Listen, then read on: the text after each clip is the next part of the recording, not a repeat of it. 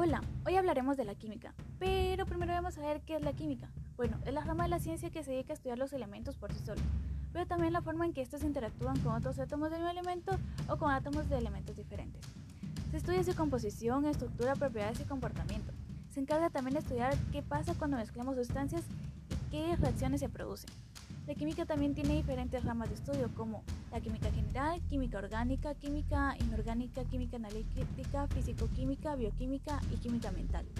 Gracias a estos estudios la química ha aportado a la industria en la salud y en la alimentación.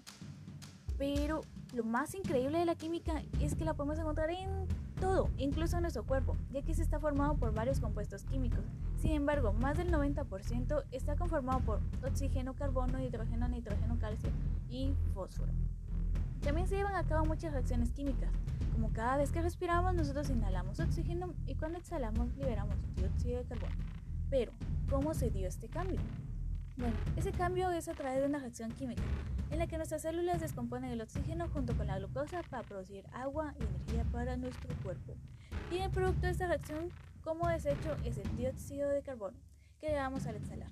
Las reacciones químicas están presentes en todo lo que hay en nuestro alrededor, pero también todo aquello que es creado por los seres humanos.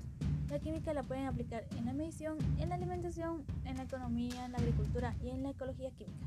En fin, la química la podemos encontrar en todo, hasta en la sopa.